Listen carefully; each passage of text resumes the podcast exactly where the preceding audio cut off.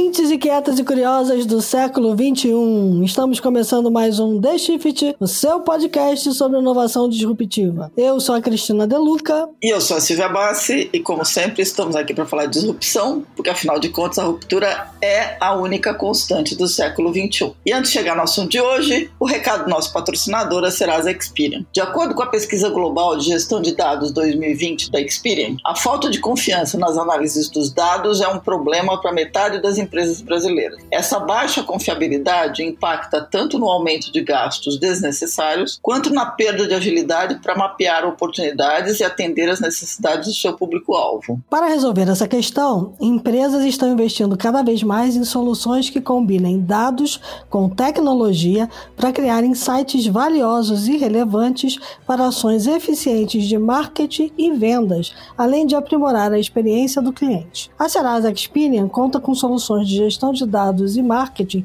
que auxiliam a tomada de decisões estratégicas por meio de estudos de mercado, mapeamento, identificação e segmentação de público-alvo. Acesse serasexperian.com.br barra marketing e saiba mais. E aí, Cristina De Luca, qual é o assunto de hoje? O assunto de hoje é o futuro da programação, né? Há bastante tempo que a gente ouve falar de ferramentas low code, no code. Qual é a ideia aí?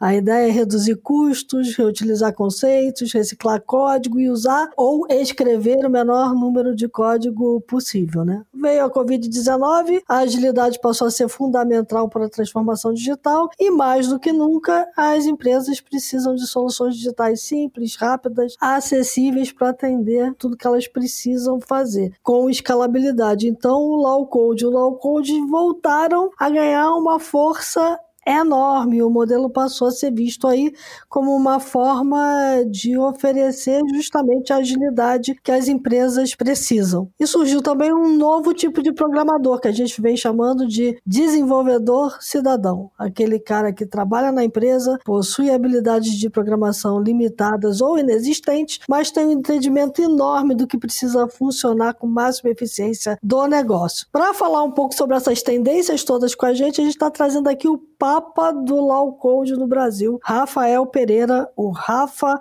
OutSystems, MVP da plataforma OutSystems e fundador da consultoria Digital Alquimia. Tudo bom, Rafa? Tudo bom, Cris? Tudo bom, Silvia? Oi, Rafa, seja bem-vindo aí. Rafa, a gente está louco para entender tudo desse mundo low code aí. Eu sei que você tem uma história bacana para contar.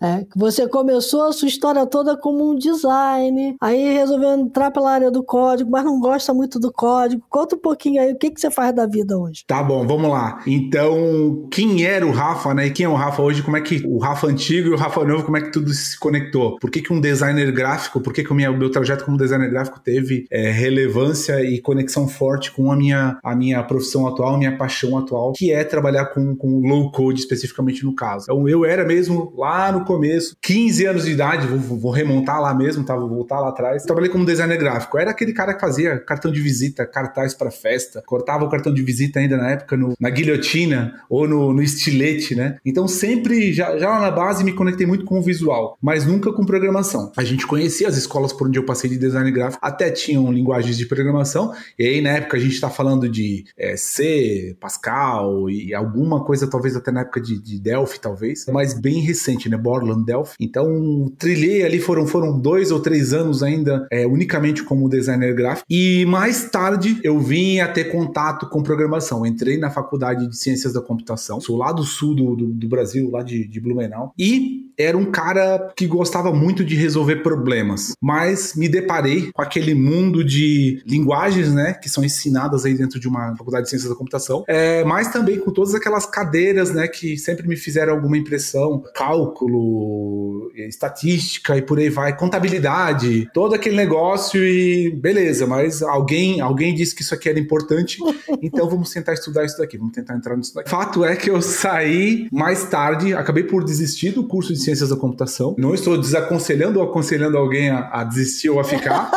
Mas saí porque eu me, eu me enxergava muito, não me enxergava com fazendo aquelas matérias acessórias. Hoje fica mais claro assim para mim, né? Se eu quisesse fazer um, um, trajeto acadêmico nessa área, eu tenho certeza que isso teria uma grande validade. Mas saí, mais tarde eu retornei aí já em sistemas de informação. Então, esse pequeno pode parecer um pequeno shift, né? Por ciências para sistemas, mas eu me encontrei muito mais em sistemas de informação depois, porque ele já não era mais tão técnico. É, eu tinha algumas daquelas matérias como contabilidade e por aí vai, mas os sistemas de informação acho que ele valorizava muito mais a resolução de problemas. O profissional como um analista e não um coder, né? Alguém que recebe a coisa, ele é o requisito e, e, e simplesmente programa. Mas mesmo na faculdade foi sempre muito raso né? Nunca foi um contato profundo com codificação. Você tinha isso nas cadeiras, mas nunca era uma coisa muito profunda. E eu realmente sofria bastante para programar pela quantidade de documentação na época, né, que você tinha. Então eu lembro ainda de um professor, a gente estava no laboratório de informática falando: "Pessoal, olha,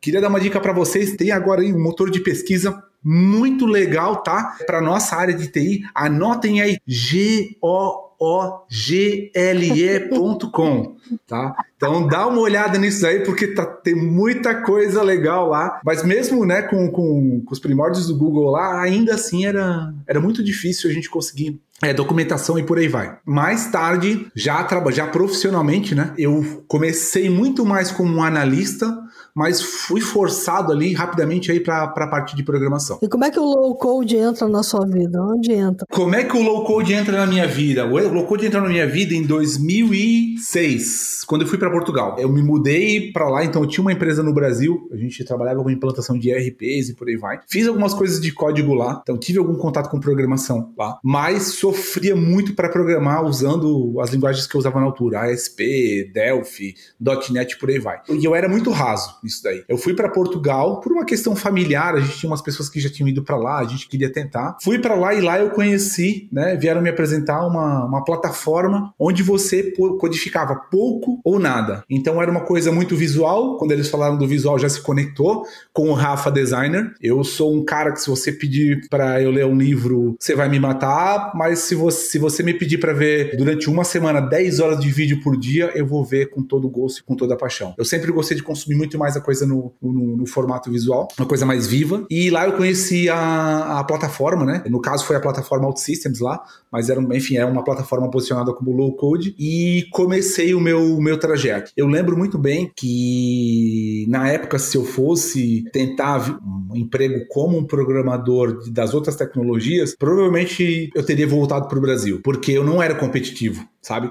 Os anos que eu, que eu dediquei na outra tecnologia não me permitiam ter um salário que, enfim, justificasse a minha, a minha estadia lá em, lá em Portugal. E low code na época já era muito valorizado porque ainda era uma coisa nova, ainda é uma coisa relativamente nova, se a gente olhar agora ainda, mas ainda era, naquela época era muito novo, havia muito preconceito dos programadores tradicionais, mas como era uma coisa de programar visual para me permitir sair muito rápido do outro lado, eu decidi apostar. E assim foram os meus últimos 14 anos trabalhando com, com programação. Eu foquei totalmente a minha energia em, em, em, low code. Teve algumas, algumas tentações pelo meio, né? De SAP, de Tíbico. Não, porque SAP paga muito bem, e o Tíbico paga muito bem, e se vai viajar pelo mundo todo, numa semana você vai estar em três países diferentes, mas eu me mantive ali forte com, com low code e não, não me arrependo. Mais tarde eu voltei para o Brasil, é, ajudei a desbravar esse mercado de, de low code aqui no Brasil durante alguns anos, e em 2015 eu abri a minha própria empresa de consultoria. Todo esse trajeto tá 100% focado em low code. Obviamente a gente tem outras competências dentro de casa, experiência de usuários, testes, DevOps e por aí vai, mas tudo sempre orbitando nesse mundo de low code. No code você nunca te atraiu também?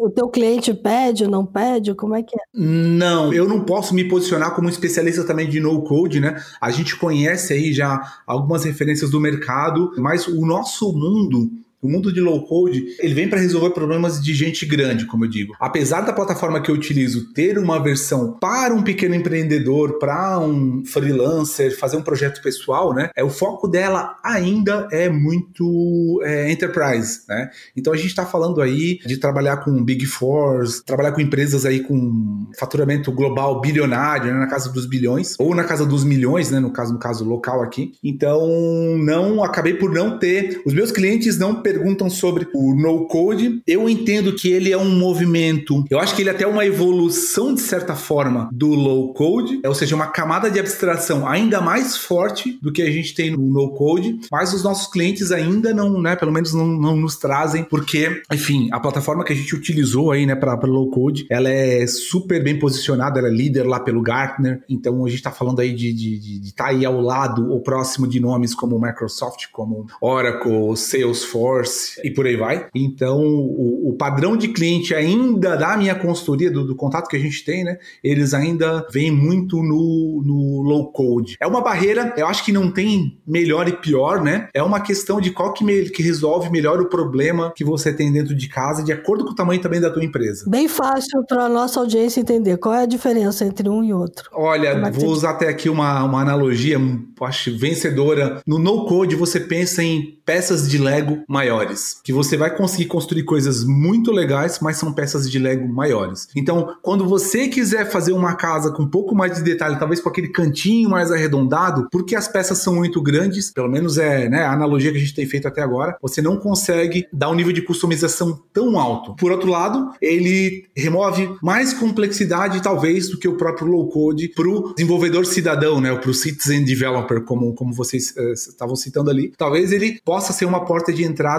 mais mastigada. Quando a gente fala para o low code, você tem que pensar em peças de Lego menores, aquelas peças de Lego mini, onde você consegue fazer um nível de detalhamento maior, justamente porque ele tem a codificação praticamente sem, ou seja, a, a, programação, né, praticamente sem ver código, mas te dá uma porta de customização ou várias portas de customização com código, com direito a você escrever código. Então eu posso, por exemplo, no low code, na tecnologia que a gente usa, né, pegar uma DLL de .NET que levou três anos lá para ser construída, que tem uma função de machine learning, sei lá, e importar ela para dentro do, do, do, do, low code e reutilizar sem ter que reescrever tudo do zero. Então, eu acho que essa é a grande, né? É, é uma peça, uma caixa de Lego com peças maiores no no code, mas que talvez sejam mais fáceis de encaixar. E no, no low code, a gente tem uma caixa de Lego com peças menores que te dão uma riqueza de detalhe maior, mas que talvez exijam uma curva de aprendizado diferenciada quando comparada a, a no code. Legal. Acho que essa é uma, uma analogia legal. É uma boa analogia. É, tem, tem uma questão que às vezes pode passar para a cabeça das pessoas. As pessoas tendem a olhar essas coisas novas como bala de prata, né? A bala de prata que vai resolver todos os problemas de quem não tem a programação. Acho que tem que ter um caminho aí. Não é uma bala de prata, né? Mas é uma forma de você democratizar o, o acesso à possibilidade de você criar um produto digital mais rápido. Né? Então, acho que tem um lado aí que eu queria explorar um pouco com você, que é o fato de você democratizar o acesso e, ao mesmo tempo, acelerar a, a, o nascimento de produtos digitais. A gente pode olhar para esses dois para essas duas vertentes dessa forma? Eu vejo dois pontos aqui, tá? É, então vamos lá. O democratizar o acesso, com certeza. Qual que é o espaço que eu entendo que esses dois, essas, essas duas linhas, né, é, vão ocupar? Primeiro, tá? Quando a gente olha para mercado corporativo, uhum. as milhares de planilhas Excel que existem nas empresas. Você vai ter que se tornam cogumelos, que, que, todo mundo ri porque todo mundo sabe que. É porque todo mundo tem um planilha freak no seu caminho, entendeu? Exatamente. Então, as planilhas, elas vão ser. É, ela, eu entendo que ela vai ocupar um, um pedaço, se não todo, esse, esse espaço das planilhas, é. que tem uma série de problemas aí, a gente pode passar, poderia fazer um podcast só falando dos problemas de você estar na planilha. Então, aspectos de segurança, uma planilha você baixa os dados e leva para casa, é. e aí, como é que é? Você faz uma campanha, tem um trabalho de captação de leads de 400 mil reais numa empresa, e alguém vai lá e baixa o Excel com as leads que foram captadas e leva para casa. Como é que é. Então tem toda uma parte de segurança e compliance. Depois a governança disso, nessas né? planilhas. Qual que é a governança que você consegue fazer? Tem backup, às vezes tem dados ali que são poderosíssimos no sentido de a importância do que está ali para a empresa. Então, backup dessas informações, a falta de normalização dessas informações, quando você quer tirar algum dado é, estatístico, quando, quando você quer fazer algum tipo de medição e de acompanhamento. Então tem uma série de problemas aí que esses cogumelos que vão se criando dentro das empresas, né? Eles vão trazendo. Então, eu acho que primeiro ela traz essa democratização porque ela abre uma porta para que você não vá para o Excel, mas vá para uma solução que vai estar tá debaixo de uma solução de backups, vai estar debaixo de um controle de acessos. Então, em termos de compliance, de segurança, é outro campeonato. Mas, de qualquer forma, ela vai continuar a resolver o problema que as planilhas resolvem, que é os TIs afogados, com backlogs ali de seis meses, oito meses, nove meses, um ano, sabendo que mão de obra de TI de programação não está dando bobeira no mercado. A escassez aí é, é, evidente, né? E vai ser cada vez maior. Então, é, as empresas sabem que ou deveriam saber que não adianta duplicar, triplicar a equipe. Nove mulheres não fazem, um não fazem um filho em um mês. Uhum. É, eu costumo sempre dizer isso aqui, porque quando você duplica a equipe, é, você está dobrando a quantidade de pessoas para as quais você quer passar o contexto. Não é, tão, não é tão uma relação tão direta. E eu acho que ela vai ocupar, né, em termos de democratizar, ela traz muito isso dentro do ambiente corporativo. Se a gente sai do ambiente corporativo, eu não vivi em muitos países, eu morei em Brasil e Portugal. Eu encontro muito forte aqui no Brasil, baseado no que eu encontrei em Portugal, a questão do empreendedorismo. Meu, a gente tem isso muito, muito forte, muito latente, uh, o empreendedorismo, seja ele, tá? A senhora que vai fazer as coxinhas congeladas lá na comunidade para vender. Se ela vai passar nota fiscal ou não vai, isso é uma outra história, e aí tem a ver com é, o incentivo que o governo dá para gente, a gente poder ter é, o empreendedor legal, o empreendedor 100%. Mas desde a senhora que quer fazer a coxinha congelar e vender lá, até o cara que vai descobrir o próximo Uber aí, a gente tem isso muito forte aqui no Brasil. E eu acho que esse movimento de low code e no code para tirar ideias engavetadas que antes não saíam porque ele vai depender de um programador ou ele vai ter que aprender programação, ou ele vai ter que depender de um programador que está aí na concorrência com grandes empresas com grandes salários. Então, um pequeno empreendedor que tem uma grande ideia, mas não tem um programador para fazer, né? Eu acho que isso ele pode trazer uma abertura muito legal, tanto, ou seja, dentro do corporativo democratizar. Acho que isso pode acontecer para para as pessoas não ficarem na mão, reféns do TI, que muitas empresas já enxergam, já enxergam TI como um bloqueador de inovação e não como um, uma veia de inovação, né, um acelerador de inovação, porque eles não dão conta. É, e fora, no mundo de empreender, né, do sonhador, do empreendedor, eu acho que também permite que a gente tire uma ideia do papel e que seja essa ideia fazer um sistema para academia do meu, do meu primo, do meu pai ou para minha academia e eu poder criar isso do meu jeito, sob medida, para eu poder diferenciar. Eu vou voltar lá na sua analogia dos Legos, tá? E, e pegando esse gancho de tudo que você falou agora. Quando eu olho para os Legos, assim, eu vejo uma criança começar a mexer com Lego, ela tem que ter um mínimo de noção do que ela vai fazer, pelo menos. Né? Ela tem que saber pegar quais são os bloquinhos que ela quer. Ela até pode misturar cor, isso acontece muito, mas ela tem que ter uma noção dos bloquinhos para construir uma casa, para construir um navio, para fazer lá o que ela quiser.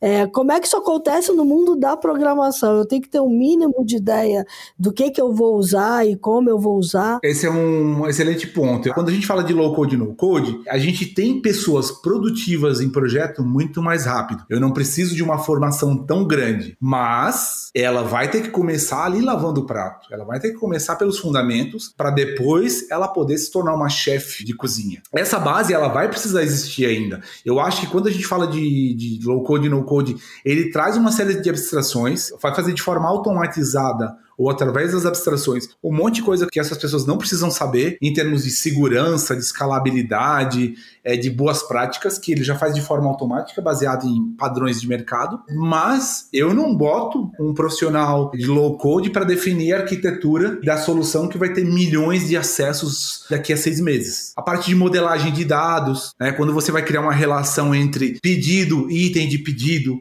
que essas duas coisas têm que se relacionar é, normalização, modelagem de dados, aspectos de segurança. Então, bota uma pessoa estudando low code um ano, pega um clone, né? Esse cara saiu da faculdade, essa menina saiu da faculdade. Clonamos dois. Eles têm a mesma estrutura, é, o cérebro, tudo igual, o DNA igual bota um para estudar low code, no code, um ano, e bota um para estudar, sei lá, uma linguagem tradicional. A quantidade de coisas, a complexidade de coisas que, que tendencialmente o clone, né, vai conseguir fazer daqui a um ano é muito maior do que em linguagens tradicionais. Eu tô com uma dúvida aqui. A minha dúvida é: os dois mundos têm que coexistir, né? Porque quando eu olho para uma empresa, assim, para eu poder ter à disposição os meus bloquinhos de Lego no code, low code, alguém já deve ter feito algumas outras coisas antes, né? Sim, e no low code, por exemplo, você, eu acho que nos dois, né? No, no, até no no code é mais forte do que no low code, eu acho. Os bloquinhos, como ele incentiva muito a não utilização de código, você tem que ter mais blocos pré-feitos. Isso. Então alguém teve que pré-fabricar isso para mim, dizer assim, ó, tá aqui, você pode usar, estão todos os bloquinhos de Lego aí, mas alguém me deu eles. Alguém deu eles, que foi a empresa justamente que criou, ou, ou seja, é uma combinação do que a plataforma de no-code já traz por padrão, que são os, blo os bloquinhos da plataforma, mas somados aos bloquinhos da comunidade, que a gente chama dos, dos, componentes. Isso tem nos dois mundos, né? As coisas que você já tem lá num desenho de produto, né, de estratégia de roadmap de produto, uma empresa de low code e no code entende, bom, isso aqui na regra do 80-20 lá é o que vai atender a maioria esmagadora dos casos de uso das empresas, mas a gente também vai contar com a comunidade para complementar ou é, deixar a plataforma, as plataformas flexíveis para você poder construir os seus, os seus bloquinhos é, mais para frente, né? Então é como se deixasse assim, ó, tá aqui o bloquinho de Lego, mas eu te dou uma, uma impressora 3D para você poder fazer mais bloquinhos, os bloquinhos que você sente falta depois. E aí, no low code no code, Aí tem uma, acho que tem uma diferença que é uma preocupação mais no no code, talvez de dar os bloquinhos, já o máximo possível, e no no code a gente pensa muito no 80/20, mas tem uma impressora 3D que pode criar os, os bloquinhos adicionais depois. Quando a gente estava entrando aqui na conversa, você falou sobre a questão de que você cada vez mais está dando treinamento sobre isso, né? O que me leva a crer que é aquilo que a gente falou no início, de que a Covid acelerou um interesse uh, pelo low code, pelo no code, é verdadeiro. É, de fato, você está sentindo uma procura maior? É um mundo que a gente está caminhando fortemente para ele? O que, que eu vejo, tá? Cenário de COVID, de COVID, ele deu uma chacoalhada nas pessoas, no âmbito geral. Então, acho que as pessoas estão procurando treinamento como um todo, né? Não só desse mundo de low code e no code. No mundo de low code, eu vi uma aceleração assim, bem, bem, bem alta, porque é o, é o mundo que eu consigo falar de, de, de, de procura, né, com dados reais. Então, a gente está falando aí, por exemplo, os últimos eventos que a gente fez de cursos digitais, a gente chama as pessoas para um, uma semana é, de workshop gratuito e se houver interesse, a gente abre depois uma turma de treinamento digital. A gente está falando aí de é, eventos com 20 mil inscritos, 23, 25 mil inscritos não só do Brasil. Como eu foco em faço em português, a gente está falando de comunidade Palopes, né? É, então, Portugal, Brasil, alguns países de, de, de, África, é onde ou brasileiros pelo mundo e portugueses pelo mundo. Então, teve uma procura bem forte, porque, e aí, no, no âmbito geral, eu acho que as pessoas no Covid estão tendo que se reinventar, a rotação, empresas que, que, que quebraram, outras que cresceram, e eu acho que as pessoas foram atrás de treinamento para mostrar: olha, é, eu quero me diferenciar, então me dá uma chance de ficar aqui porque eu quero, eu, eu tô correndo atrás. Então, não estou dizendo que as pessoas estavam numa, numa zona de conforto antes, mas deu uma chacoalhada. Mesmo eu, como consultoria, não tenho problema nenhum em dizer isso, a gente teve um mix, a gente teve redução em alguns clientes e outros que aumentaram. E deu aquele, aquela uma, uma chacoalhada forte, assim, né? E a nossa, a nossa vertical de treinamento, por exemplo, vem muito desse, ah, olha, sai da zona de conforto, não é, você tem que dar uma diversificada. É, a única pessoa que, a coisa que as pessoas não percebem é que esse é um mercado gigantesco. A gente está falando de um mercado que deve atingir 45,5 bilhões de dólares em 2025. A gente não está falando de qualquer coisa precária. Né? Uma vez fiz uma comparação que assim, você pode pensar a questão do low code e no code como uma parede de drywall, né? Você ergue rápido e ela tá lá, ela não vai cair. Ela resolve o problema. Depois você faz o que você quiser. A gente está falando de um mercado gigante. As pessoas não estão entendendo. Dizer, hoje, hoje a gente está falando de empresas como a Google, a Microsoft apostando um dinheirão né, nesse segmento e por algum motivo tem, né? Que acho que é, é uma questão de aceleração e é uma questão de democratização. Tem um artigo interessante que foi publicado faz uns três dias na Forbes pela Reina Maia. Ela é PhD e é consultora e é PhD por Harvard. O artigo dela é High Ambitions for Low Code, né? Altas expectativas aí pro low code. E ela diz uma coisa muito bacana, que é um pouco do que você falou, que é o low code e o no code podem eliminar aquela tecnofobia, né? aquele medo da tecnologia e ter um alcance para gerações mais velhas é, em que você, na verdade, você começa a ser inclusivo. Mas eu acho que tem um, tem um ponto aí que eu queria tocar, que independente do que você vai fazer, seja low code, no code, o pensamento de programação, né, o entendimento de como é, como é que funciona uma lógica de programação, ele só está presente, né? E aí como é que a gente resolve isso? O pensamento de programação, assim, primeiro, programar, a gente vê isso pelos, pelos, pelos, pelos eventos, né? Esse mix aí de, de, de ataque, às vezes é ataque, às vezes são coisas mais, são comentários construtivos, mas a gente, por exemplo, sofre ataque mesmo de hater, tá? E ele se, se divide, é, se divide em dois, em duas linhas aqui. É, um é medo, uhum. tá? Então, assim, é aquele profissional, a gente tem posts aqui que a gente guarda, inclusive, para referência, até para poder gerar conteúdo em cima disso, né? É, e fazer uma reflexão. Tem programador que acha que isso vai tirar os empregos dos programadores. E, gente, a gente está falando de déficit é. Falta programador no mundo todo.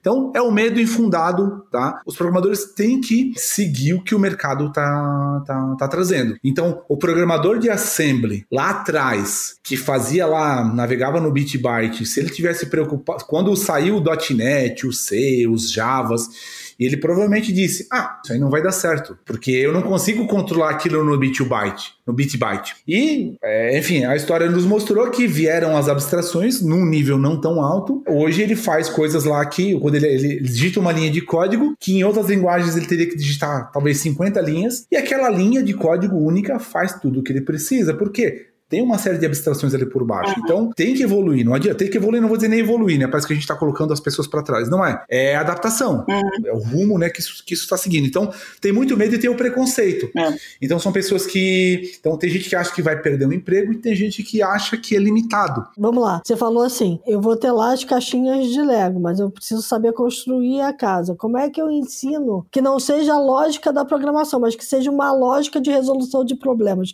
Que você forçou muito a mão aqui. É uma lógica de resolução de problemas. É, não é programar, não é boa. Até tinha. Programar não é fazer linha de código. Programar é resolver problema. Isso, é essa lógica de você pensar. Quando eu fiz programação na faculdade, eu cheguei a eu fiz engenharia, depois larguei e fazer jornalismo, mas eu tive aula de Fortran, só pra você ter uma ideia da encrenca. e a primeira aula que eu tive de programação, o meu professor falou assim: eu quero que todos vocês pensem como é que vocês ensinariam uma pessoa a fritar um ovo. E aí as pessoas começam assim: ah, pega o ovo e quebra, tá errado. Pega a frigideira, tá errado. Assim, você primeiro abre a geladeira, você não tem o ovo ainda na mão. Né? O conceito de pensar um, resolver um problema é que você tem que cercar ele, né? você tem que pegar ele desde o começo. Né? Acho que é esse pensamento que faz parte até dos soft skills, né, de você conseguir resolver problemas complexos, é que tem que estar presente, né? E talvez esses legos ajudem, inclusive, a formar. E ajudam, e ajudam. A gente está falando aqui muito de, a gente não falou de educação infantil, uhum. de, de código, né? Uhum. Mas, por exemplo, é, pegando esse caso aí do, do, do, de resolver um problema da lógica, né? É, realmente o ovo não está de bobeira ali, você, o ovo está na geladeira. É, então, quando você vê, por exemplo, escolas de programação e plataformas de programação para crianças, é justamente nessa linha aí. Você tem um carro, você tem que fazer ele andar. Ou você tem a bicicleta né? É. Tem que fazer a criança andar de bicicleta. Então, beleza. Ela vai dar três passos, a criança olha para ele e diz assim: ah, qual o primeiro step que você tem que dar? Ela tem que andar até, até a bicicleta. Quantos passos? Ah, eu acho que é três. Beleza. Eu botei três, putz, passou da bicicleta. Era dois só. Então, volta atrás e corrige o algoritmo. Dar dois passos até a bicicleta. Segurar a bicicleta. Isso. Subir nela. Exatamente. Ver se está seguro. né? Exatamente. As plataformas de, de, de educação de código para crianças são justamente nessa nessa linha aí, você ensinar elas que tem o passo a passo, Uhum. né? Não tem que ser código. Uhum. Eu digo sempre assim, você tem excelentes programadores perdidos dentro das, das empresas, Isso. problem solvers, Uhum. né? pessoas que resolvem problemas dentro das empresas, mas que se você tentar botar ele para programar numa linguagem tradicional, quando ele descobrir que ele vai ter que usar cinco frameworks, baixar sete executáveis diferentes e configurar tudo, e vai levar uma semana para ele configurar aquilo tudo ali, você vai é, afogar essa pessoa. Você vai tentar fazer, como eu digo, é um peixe subir uma árvore. E o peixe não vai subir árvore, ele é bom lá nadando. Então, o low code, eu acho que ele traz isso daí. A questão da resolução de problema, você ter as caixinhas, low code e no code, né? Você ter as caixinhas de, de as pecinhas de Lego para que as pessoas foquem em resolver o problema e não em coisas em, em coisas técnicas. Por exemplo, quando eu estou criando uma aplicação low code com a plataforma que a gente usa, eu não tenho que me preocupar onde é que está a base de dados e, e mandar um script para criar os campos e por aí vai. Não, eu faço de uma forma visual e ela abstrai, ela resolve isso para mim. Uhum. Então, só daí, dessa brincadeira, a gente tirou pelo menos duas ou três tecnologias que a pessoa deve, teria que saber para poder saber programar. Perfeito. Então, ela vai ter que ter um trajeto de saber utilizar essas peças de Lego é, e combinar elas de uma forma correta. Sabe o que, que isso me lembra? Quando a gente começou na internet lá atrás, a gente fazia o código HTML na unha. Eu cheguei a usar ferramentas como o Xtree para fazer código HTML e saber se eu estava com tudo certinho, se tava tudo, os colchetes estavam abertos, estavam fechados, estava tudo ok. Aí vieram os editores, que são extremamente visuais. E a única coisa que eu tinha que fazer era mover caixinha de lugar. Ah, eu quero aqui essa caixinha, eu quero aqui esse tipo de coisa. Vou botar um menu Pundal aqui, vou botar. Quer dizer, eu escondi o código todo por trás com uma coisa extremamente visual que eu fui montando para mostrar como eu queria que a minha aplicação fosse, ou como a minha página HTML fosse. A gente está falando de algo muito parecido com isso, né? Quando você diz assim, eu vou esconder as planilhas, esquece a planilha, eu vou ter que mostrar como é que foi a minha venda do último mês, simplesmente pegando, eu vou somar a venda do Rio, a venda de São Paulo, a venda, eu vou trazer isso aqui, vou mostrar dessa forma, isso vai ter a saída tal e vai mostrar assim para quem precisa ver visualmente. É isso que a gente está falando. Você está resolvendo o problema. Assim, são, são as abstrações, você quer o resultado. O Isso. CIO, o C-level lá da empresa, ele não quer saber se aquilo foi construído com Python ou com low code. Ele quer resultado rápido. Ele quer, ele quer, Quer ver o número, né? ele quer ver o número, ele quer a solução. Cara, você quer se arriscar a perder o emprego? Vai para uma reunião com o C-level e começa a falar de techniques. Por que, que aquele projeto não entrou? Porque saiu a versão diferente do framework e aí a gente não tinha ninguém formado e agora teve que estudar e teve que atualizar e tal, e daí derrapou o projeto e ele perdeu 5 milhões lá do, do KPI dele. Cara, é- Não vai É isso. colar. não vai colar. E a gente tem que confiar, no, assim, a gente tem que confiar no. Separando aqui as coisas de pequenas iniciativas que ainda estão, precisam de maturidade, versus soluções low code e no code que já estão sendo utilizadas em grandes empresas para resolver problemas, problemas grandes, tá? Você tem que confiar. Hoje você tem uma geladeira aí na sua casa, você não quer saber lá do gás, o gás que é utilizado, que daí como é que é o processo dele para refrigerar e tal. Então, assim, você não diz assim, ah, não, eu não confio na geladeira. Eu vou comprar gelo aqui, botar numa caixa de isopor, eu vou botar a carne ali e depois eu arranjo mais gelo lá com alguém, eu vendo o meu risco lá pra, pra pessoa do gelo. Não, você confia, você não quer saber. Você já chegou num ponto que você confia que a geladeira tá fazendo aquilo ali. O micro-ondas, você não quer saber como é que aquilo tá ocorrendo lá por dentro, se aquilo vai fritar o teu cérebro ou não. Você confia que aquilo está funcionando bem, são abstrações. Então, a gente vai por micro-ondas porque já tem coisa que dá para fazer no micro-ondas em segundos que a gente tinha que fazer no fogão em minutos. Tudo cada vez mais vai, vai, vai ser mais, mais mastigado. E o programador que às vezes olha, né, bota low code, no code numa caixinha de é, limitado, que vai tirar emprego, bota que tem preconceito. Cara, eu digo assim: a gente tem coisa para pedir comida em casa, para se transportar, para fazer entrega, enfim, tudo e mais alguma coisa na palma da mão, né? É, em termos de tecnologia para facilitar a nossa vida. Gente, abracem low code e no code, porque finalmente alguém lembrou dos desgraçados dos programadores que tinham que codificar um monte de coisa para fazer aparecer lá um botãozinho, uma tela. tinham que gastar dias e horas para poder mostrar alguma coisa. E depois lá o teu gerente de projeto, o, o C-level lá, olhar para aquilo e dizer: só isso? Cinco pessoas? É isso que vocês me trouxeram depois de uma semana, de um mês? É. E tem uma outra questão aí, né? Você libera o programador para ele de fato fazer aquilo que ele gosta de fazer, que são as coisas complexas. Aquilo que é o, o, o dia a dia, ele não precisa estar tá ali fazendo, ele não precisa perder aquele tempo para resolver a questão de um botão que tem que mudar de um lugar para o outro. Não é mais com ele, né? Toda vez que eu ouço isso, eu, eu olho para um carro e me lembro o seguinte: antigamente a gente mexia na mecânica do carro inteiro, todo mundo sabia um pouquinho usar. Hoje você olha para o motor de um carro e ele é blindado, você não sabe o que fazer ali.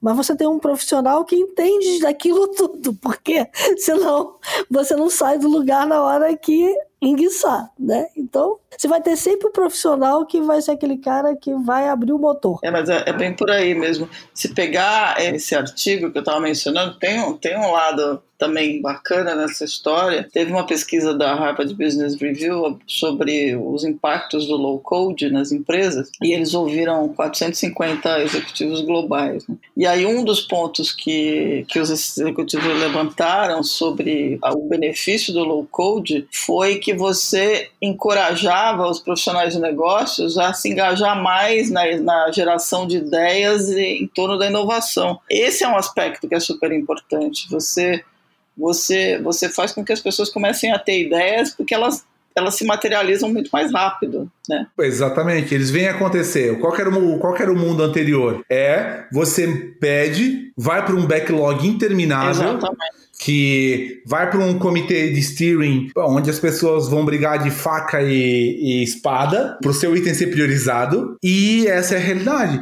E aí você pede, pede, pede, não é entregue, não é entregue, não é entregue. O que, que o negócio começa a fazer? planilha. Exatamente. É a forma dele de resolver andar a demanda, andar rápido, resolver a demanda que ele passou para o TI que o TI não consegue entregar, porque está afogado, porque utiliza as tecnologias que enfim, não conseguem fazer ele sair tão rápido. Daquele medo, né? Quando a gente olha, ah, o medo de perder o emprego, o low code vai ter. Gente, o que a gente vê no mercado é empresas onde as pessoas não dão conta de programar. E que quando a empresa abre uma vaga, ela não consegue fechar assim tão rápido. A concorrência para o profissional é muito grande. Então, na verdade, é o quê? É o profissional pensar assim: meu, eu vou conseguir fazer muito mais. Eu vou conseguir agregar valor para o negócio. É, o tempo que libera é para eu poder é, fazer o meu C-level brilhar os olhos. Mesmo profissional de negócio, né? Eu me lembro que você falou que uma das pessoas que você estava treinando quando a gente gente conversou há um mês, um mês e pouco atrás, era um cara que vinha da área de. Era um. Como é? A, a, gente tem suporte, tem, tem vários casos assim, pessoas que, tipo, eram zero em programação e que hoje estão em clientes aí como junior developers, né? Não é um, não é um consultor sênior, mas nesse caso era um publicitário. Ah, um publicitário. publicitário. O, sim, sim, sim, sim, sim. Foi o Rafa, né? A gente tem até uma live lá com ele. Ele agora tá em Kuala Lumpur, para vocês terem Nossa. uma ideia. Então, ele estava em Portugal. Na semana que a gente entrevistou ele lá no, na, na live, ele tava aí de bala feita para ir para Kuala Lumpur. Então ele era um publicitário que não jogou o conhecimento dele de publicitário no lixo, mas ele era um desses caras e ele era um problem solver nativo. Ele era um cara focado em, resolver problema, em tá gostava de estar tá com o cliente, gostava de entender do negócio e trazer solução. Então ele mesmo, em algumas empresas por onde ele passou, ele sentiu preconceito, ele relata lá, né? Não é nada que eu estou aqui dizer que não possa ser comprovado. Então, ele relata lá que sentia preconceito, tipo, putz, mas esse cara aí é, só sabe fazer curativo. Ele não sabe da sutura, esquece. E esse, essa pessoa teve um ano aqui com a gente, né? Ele passou assim por alguns projetos que eram responsáveis por é, milhões de revenue. Então, assim, a entrega daquele projeto realmente mudou o jogo das empresas onde a gente colocou ele. E era um publicitário. Ele era programador de, de linha de código. Mais tarde, ele complementou e algumas coisas até ele teve, teve que estudar e tal. Mas o core dele era, como a gente brinca aqui, arrastar caixinha. Que eu tenho comentário de hater meu dizendo que arrastar caixinha não é programar 90% do tempo que ele passava, era arrastando ali, resolvendo os problemas de forma extremamente visual. Esse é um caso bem legal. Hoje ele é um dos MVPs globais dessa tecnologia. Então é um cara que vai é, abrir um núcleo dessa tecnologia lá em Kuala Lumpur e era publicitário não, e não tem problema nenhum com isso, né? Então, é, do, da mesma forma que ele era publicitário e ele enveredou pelo mundo de programação e resolução de problemas, você tem um monte de gente dentro das empresas hoje que estão ali olhando para o problema, estão esperando o backlog, como você falou, e de repente chega para eles o seguinte: olha, se eu pegar essa tecnologia aqui, eu monto o fluxo todinho, sai lá a resposta que eu quero e está resolvido o problema sem eu pedir ajuda de ninguém. E não fico na mão do TI. Né? É. E não fico na mão do TI. É, a gente também acaba por se encaixar nessa caixinha do TI como uma empresa de consultoria que faz projetos também. E quando a gente entra em cliente, a gente procura sempre achar um bem bolado de, olha, eu te ajudo aqui a criar os fundamentos, mas depois eu quero que você, o diferencial saia de dentro de casa e não de fora, que a inovação venha de dentro da tua empresa. Por quê? Eu trabalho com consultoria com vários clientes, então a gente tem vários mundos. Uma hora a gente está numa montadora de carros, outra hora a gente está numa farmacêutica, outra hora a gente está numa empresa de RH, e quem está dentro do cliente, o profissional do cliente, ele está respirando aquele business específico. Então a gente sempre estimula, tenham departamentos de desenvolvimento sob medida dentro de casa, para poderem se diferenciar. Low code e no code compete com SAP, com os RPs, com os CRMs de mercado? Não, principalmente com RP, eu diria que não. Por quê? RP, eles vêm para resolver problemas conhecidos, padrão. E aí, aí o C-level, né, o, o, o, empresário aqui pensa, se todo mundo tem a mesma plataforma, né, o mesmo RP, como é que eles se diferenciam com tecnologia? Se todo mundo tem o mesmo, a mesma caixa de Lego com as mesmas peças. E aí, eu acho que low code vem para trazer essa coisa da diferenciação. Por quê? Low code e no code, né? Podendo eles se conectar a um SAP da vida, deixando o SAP fazer o que o SAP faz bem feito, que é, são as coisas conhecidas de mercado deles, problemas que ele resolve de ERP. Quando você conecta uma plataforma low code e no code a um SAP, você traz o quê? Você traz a camada de diferenciação, que é justamente para que o empresário, a grande empresa, possa fazer algo diferente de todo mundo que tem SAP de todo mundo que tem Salesforce. Então ali é que você traz a diferenciação, que tem que ser rápida, porque o time to market é agressivo,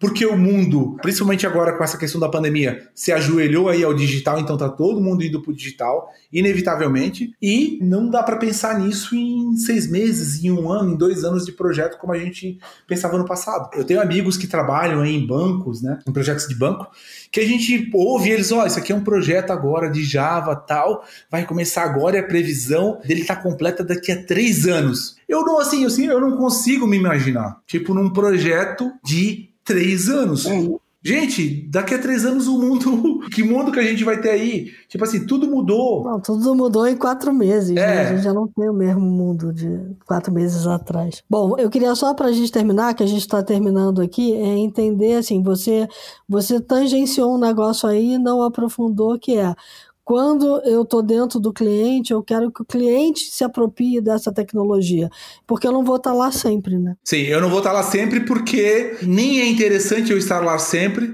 porque senão eu vou estar tá moldando uma pessoa do meu time para para conhecer o business dele. E ninguém vai conhecer melhor o business do cliente do que o próprio cliente.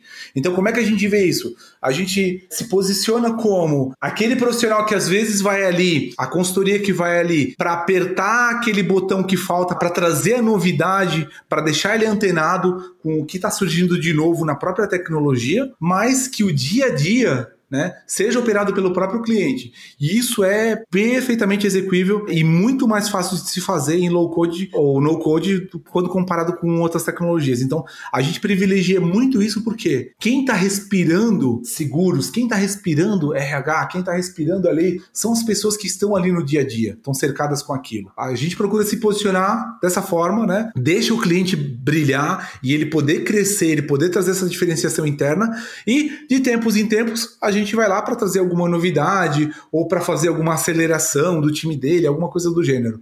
Mas cada vez é mais presente, tipo, um modelo misto de desenvolvimento sob medida dentro de casa, com diversos perfis desde ter é, pessoas com formação técnica, há pessoas também que são os, os citizen developers, né, os, os, os programadores cidadão ali. A gente tem desde modelos mistos até modelos também que só tem ainda para já, né? Ainda tem uma equipe muito mais técnica que veio, que migrou de outra tecnologia. Isso funciona muito bem. Mas de novo, né? Não colocar ali para fazer uma sutura a pessoa que ainda só sabe botar um band-aid. Então ela vai ter que vai ter que percorrer os, o trajeto dela. Mas se a gente for pensar em fazer isso com outras tecnologias, a velocidade com que ela vai agregar valor para aquela empresa é muito maior com o low code e no code do que com botar ele para aprender Java por um ano. Perfeito. Temos um programa, Silvia Baixo? Temos, temos um programa. Vamos para os insights.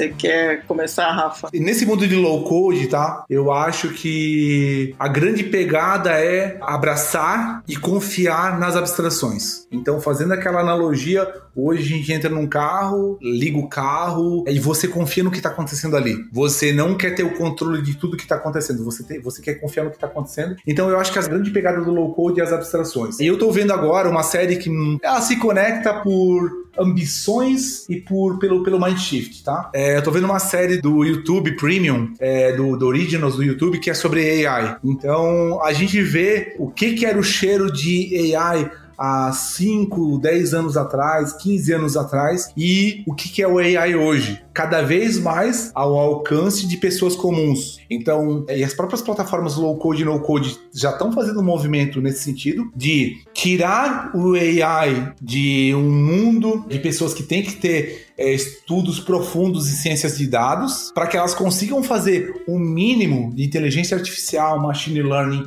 nas soluções delas, sem ter que ser um mega cientista de dados, tendo estudado, sei lá, 5, 3, 4, 8 anos aí para trás. Obviamente, não é a pessoa que vai abrir e fazer uma cirurgia lá no cérebro, mas ela vai conseguir dar os primeiros passos, arranhar a superfície, né, e fazer alguma coisa para motivar ela a dar o próximo passo, fazer a sutura. E ali a gente consegue ver o poder das abstrações que estão sendo trazidas e do poder também de processamento, processamento em nuvem. Você pode comprar, você não precisa mais ter uma máquina gigante, mega ultra blaster na sua casa, que você pode com 50 reais ir lá e comprar umas horas de um mega processamento é, numa nuvem e fazer aquilo rodar um modelo estatístico, um modelo de machine learning lá para você, para gerar um resultado que você queira. Então eu acho que é, é muito legal você ver que tudo em tecnologia é uma questão agora de é, alcançar mais pessoas, levar para o cidadão, para o ser comum, né? É, esses pedaços todos de tecnologia. Internet das coisas, quem não tem aí em casa, já tá maluco porque tem um Alexa acendendo a luz, ou apagando a luz, ou ligando o ar-condicionado. E as pessoas são pessoas que não são programadoras, compram um kit, instala aquele kit ali com, sei lá, com poucas horas de conhecimento, e você tá lá brincando com inteligência artificial dentro de casa. A gente tá para fazer um programa que a inteligência artificial está entre é, nós, né, é. Silvio? E tem muita inteligência artificial entre nós já muito. Vamos lá, Silvia Bassi. Então, olha só, a gente falou de no-code, mas eu queria indicar um livro, porque ainda acho que as pessoas têm que entender que por trás do no-code e low-code tem muita programação. A gente não parece, mas tem, né, para fazer as pecinhas funcionarem. Tem um livro que é de 2009, que eu gosto muito, que é do Peter Siebel, que é o Coders at Work. Eu acho que o Rafa conhece. O Peter Siebel entrevistou 15 programadores dos mais clássicos e são conversas sobre o que, que move cada um deles e como é que eles identificam os problemas. Eu acho que vale a pena quem tem vontade de entender um pouco mais o que passa na cabeça de um programador. Esse talvez seja o melhor livro de todos. Então o nome é Coders at Work. Não é um livro barato, ele em Kindle ele custa 210 reais porque é um livro raro, mas é um livro que quem tem a, quem tá afim de conhecer um pouquinho mais pode valer muito a pena.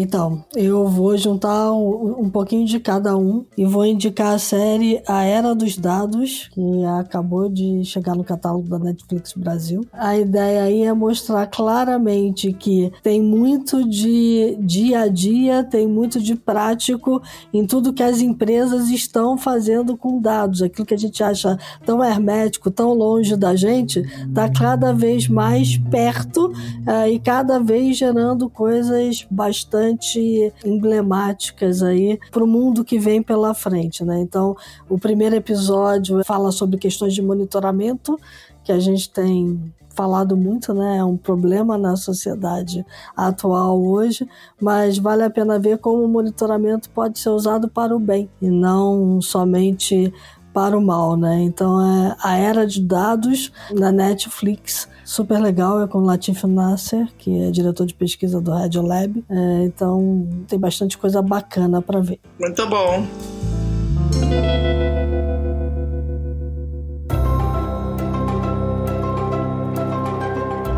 Então é isso aí. Temos um programa, Temos um terminamos. Programa, terminamos. Rafa, muito obrigada por tua presença, foi ótimo, a conversa foi muito boa. Acho que deve ter dado uma, uma luz aí, uma chocalhada na audiência. A gente espera voltar a falar muito disso em outras situações. E só cresce, né? Que é bom. Eu é que agradeço a abertura também. É sempre bom a gente participar desses, desses collabs, porque abre a cabeça, são outras perspectivas. Não, não conheço Coders at Work, mas já anotei aqui, É. porque eu acho que pode, pode me trazer uns insights muito, muito legais sobre o que, que eu acho, de por que, que eles não entram nesse mundo e o que, que pode ser. Então pode ser uma, uma, uma leitura bem, É um clássico. bem interessante aí. Muito bom. Então, para todo mundo que acompanhou a gente, muito obrigada pela audiência. Dúvidas, críticas, sugestões, dicas, elogios, theshift.b9.com.br. Fiquem bem. Lembrem-se que a gente está numa pandemia, infelizmente, que já matou mais de 100 mil pessoas no Brasil.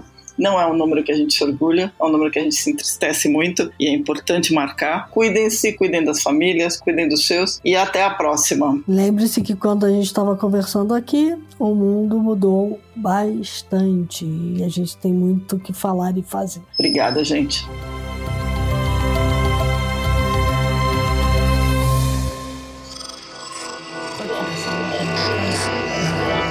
Esse podcast é, é apresentado por b9.com.br.